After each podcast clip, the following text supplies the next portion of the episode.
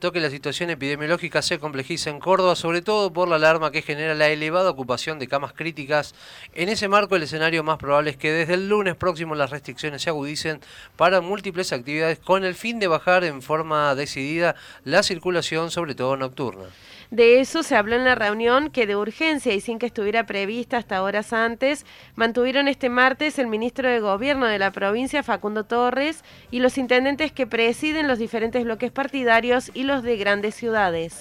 Para conocer la situación en la ciudad ya estamos en comunicación telefónica con el secretario de Salud del Gobierno de Río Cuarto, Marcelo Ferrario.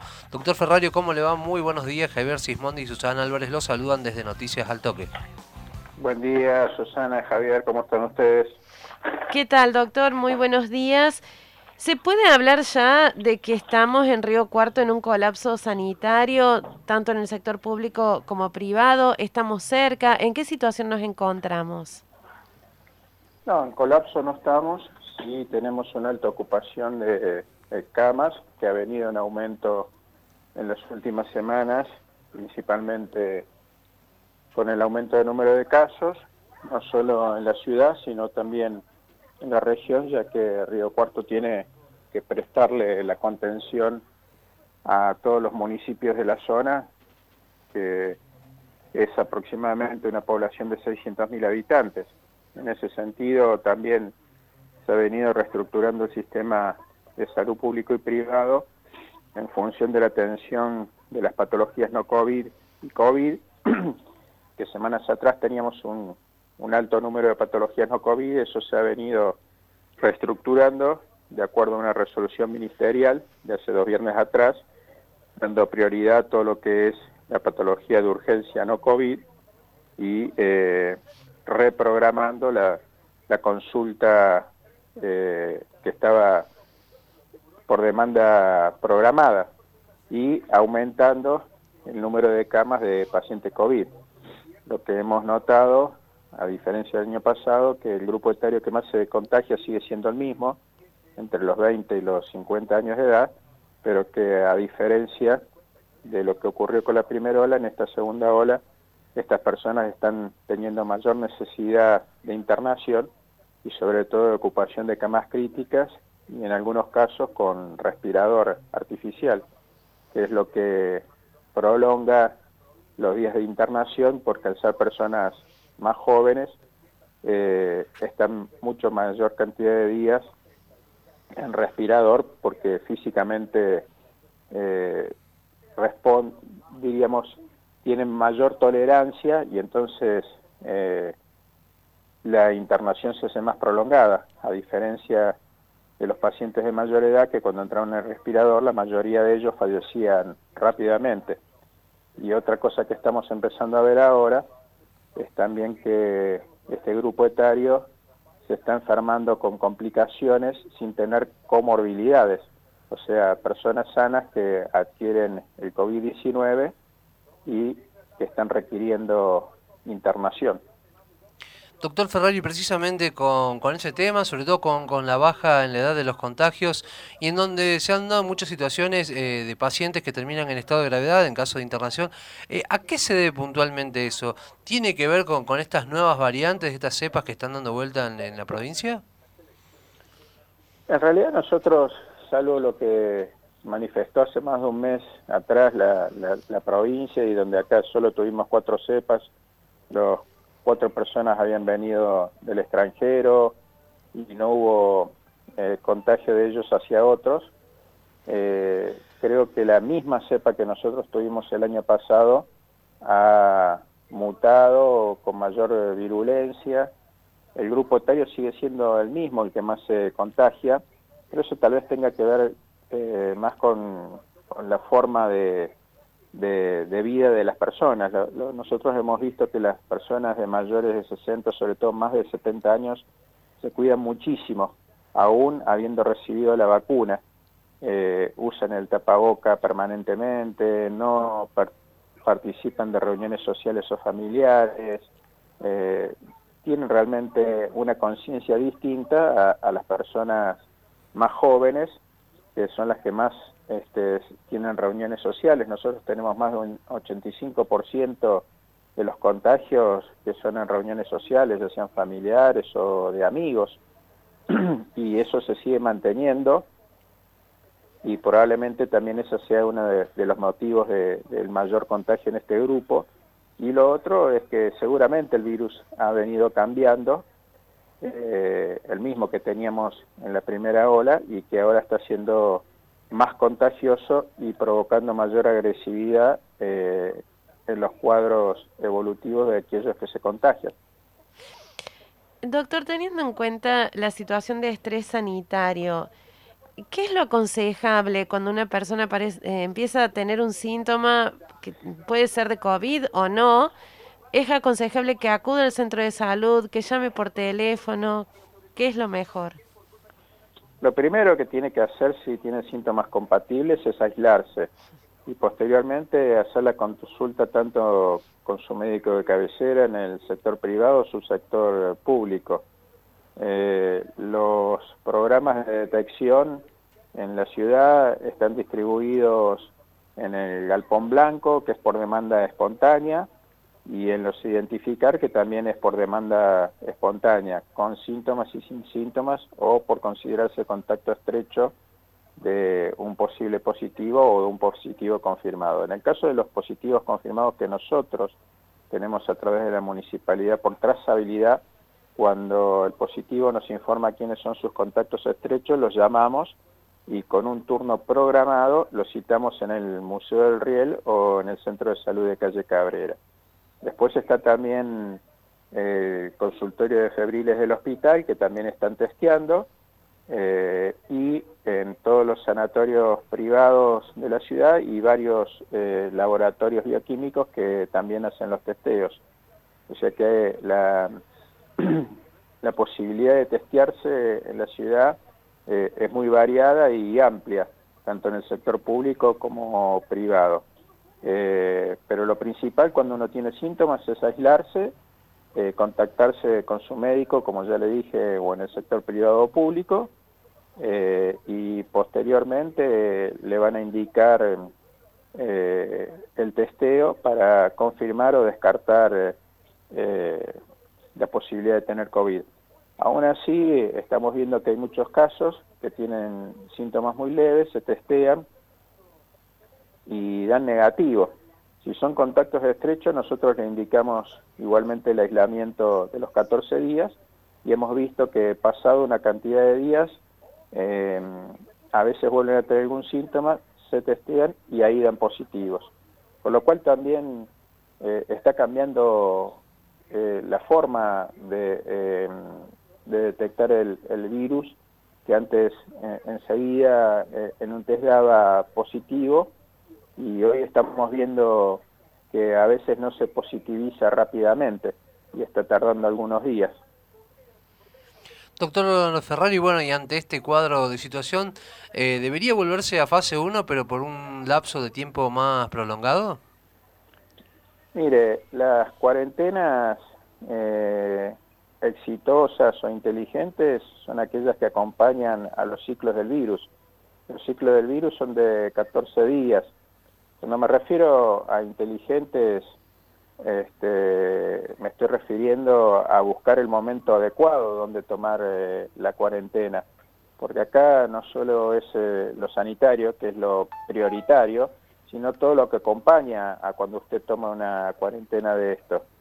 Entonces hay que buscar el momento más adecuado y hay indicadores para eso. Los sanitarios evidentemente tienen que ver con la ocupación del número de camas y sobre todo el número de camas críticas, y ni que hablar cuando esas camas críticas aumentan en el uso de respiradores, porque lo que el sistema busca es que todas las personas puedan tener una cama y tener un respirador, o sea, no se espera a llegar al 100% de ocupación eh, en el total de camas que tiene la provincia, porque entonces ahí sí entraríamos en un colapso. Entonces, cuando usted está llegando a un porcentaje como puede ser el 80% como determinó la provincia, a usted todavía le queda un margen de un 20% más. Entonces, esos son los momentos inteligentes donde hay que tomar eh, medidas más restrictivas para eh, sostener por lo menos un 20 o un 10% de camas y posibilidades de internación de aquellas personas que la pueden llegar a necesitar. Por otro lado, mayor ocupación de cama, mayor también trabajo por parte del personal de salud y mayor desgaste. Y hay que combinar estas este, cuarentenas inteligentes teniendo previsibilidad de cuando usted entra, pero también de cuando usted va a salir y cómo va a salir de esa cuarentena. Yo no sé si las cuarentenas, este, las salidas, lo mejor es salir de golpe, sino haciéndolo en una forma progresiva. Nosotros el año pasado este, hicimos una cuarentena eh, muy pensada, eh, muy hablada con todos los sectores productivos de la ciudad y planteándoles y mostrándoles cuál era la situación real en un brote muy importante que tuvimos en, la primera ola, pero también dándoles previsibilidad de cómo íbamos a salir de esa eh, cuarentena pasados los 14 días y de necesitar ese acompañamiento de parte de la sociedad, porque cuando usted hace estas cuarentenas lo que busca es justamente amesetar o poder disminuir el número de casos. Con el número de casos alto que nosotros tenemos, creo que lo primero que podemos llegar a lograr es el amesetamiento. Y posteriormente, pasadas varias semanas, probablemente empiecen a bajar los casos, que fue lo que ocurrió acá en la ciudad de Río Cuarto. Pero para eso usted cuando sale también de la cuarentena necesita que la flexibilidad que usted vaya dando en función de los protocolos también se cumplan, porque si no los objetivos no se logran. Entonces es fundamental que cuando usted va a tomar un tipo de estas medidas se hable con todos los, sectores y se les eh, explique muy bien cuál es la situación real por la cual llegamos a tomar estas medidas, pero también dándole una previsibilidad de cómo va a salir de esa cuarentena y eh, que, que quienes este, tienen que cumplirla acompañen y acompañen también en la forma de salir de la cuarentena. Doctor, en esto de eh, ir tomando las decisiones en esta situación crítica de manera inteligente, la vacunación tiene el lado de la esperanza. ¿Cómo venimos en Río Cuarto con el plan de vacunación? Bueno, nosotros venimos eh, vacunando todos los días en función de que tengamos vacunas. En los, en los últimos seis días hemos recibido dos partidas importantes una de 4.900 vacunas el viernes pasado y otra de 4.490 este lunes, eh, que las vamos a colocar todas hasta pasado mañana y es muy probable que mañana o el viernes estemos recibiendo otro número importante de vacunas, con lo cual ya hemos eh, adaptado la logística del polideportivo para aumentar el número de vacunados en el día, ya sea poniendo más células de vacunación y aumentando el horario de trabajo. Eh, así que eso está eh, acordado ya y va a ser en función de la cantidad de vacunas que nosotros recibamos. Esperemos eh, recibir un número importante de, vacunas y poder llevar adelante una vacunación día a día con mayor cantidad de gente. Se está vacunando con primeras dosis y han quedado eh, un tanto rezagada la colocación de estas segundas dosis. Eh, ¿A qué se debe? ¿Se busca inmunizar a mayor cantidad de personas, eh, ya que el lapso entre una y otra dosis tiene una, un periodo de ventana de seis meses? Todo depende de la vacuna que estemos hablando. En el caso de la vacuna rusa Sputnik, los componentes son diferentes. Es cierto que se ha vacunado un número de población muy importante con el primer componente, también con el segundo, pero todavía queda un porcentaje que tiene que recibir la segunda dosis o el segundo componente de esta vacuna que es diferente al primero. Por manifestaciones de la ministra de Salud de la Nación, la doctora Carla Bisotti, eh, probablemente esté llegando una partida de Sputnik 2 eh, a partir de este fin de semana para ir eh, cubriendo el esquema de vacunación de aquellos que recibieron ya meses atrás la primera dosis. El resto de las vacunas, el componente tanto de la primera como la segunda dosis es el mismo. En el caso de la vacuna Sinopharm, eh, llegaron 4 millones al país, 2 millones se usaron para primera dosis y los otros 2 millones para segunda dosis. Nosotros hemos prácticamente vacunado a todos en la ciudad con la segunda dosis de primera y segunda dosis de Sinopharm y con lo que respecta a la vacuna de AstraZeneca Oxford, que en su primer momento nosotros recibimos de la India con el nombre comercial de Covisil, pero la vacuna es AstraZeneca. Ya hemos cubierto el sábado pasado con 1.400 vacunas a todo ese grupo y también hay este otro grupo que recibieron también AstraZeneca de una partida que vino de Holanda que también este, ha sido vacunado. Y ahora venimos colocando la primera dosis de AstraZeneca en un número importante de personas y bueno, ellos tienen por delante todavía 90 días eh, para poder recibir la segunda dosis. Por lo tanto, todas estas últimas partidas que han ingresado al país con un muy buen criterio de AstraZeneca, de AstraZeneca se ha resuelto colocar a mayor cantidad de población la primera dosis y seguramente si siguen entrando en este número, eh, rápidamente en el término de esos 90 días que están previstos van a recibir eh, la segunda dosis. Eh, nos queda un minutito nada más, pero nos interesa saber cuál va a ser el momento de vacunación de personas mayores de 18 hasta 59 años sin patologías previas. ¿Se sabe ya cuándo va a ser ese momento? No, eso lo maneja el Ministerio de Salud de la provincia, lo que sí ya se empezó a vacunar es ese grupo etario con comorbilidades.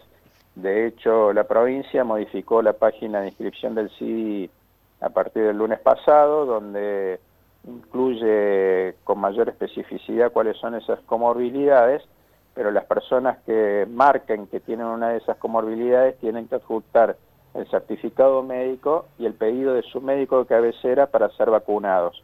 Eso para tener mayor control sobre la población a vacunar, porque la prioridad la tienen las personas que tienen comorbilidades, porque son las personas que si contraen el COVID son las que primeramente necesitan una internación y las que peor evolución tienen. Y seguramente vacunado eh, esa población se va a estar vacunando también al resto de la población, en función de la cantidad de vacunas que vayan llegando, por cierto.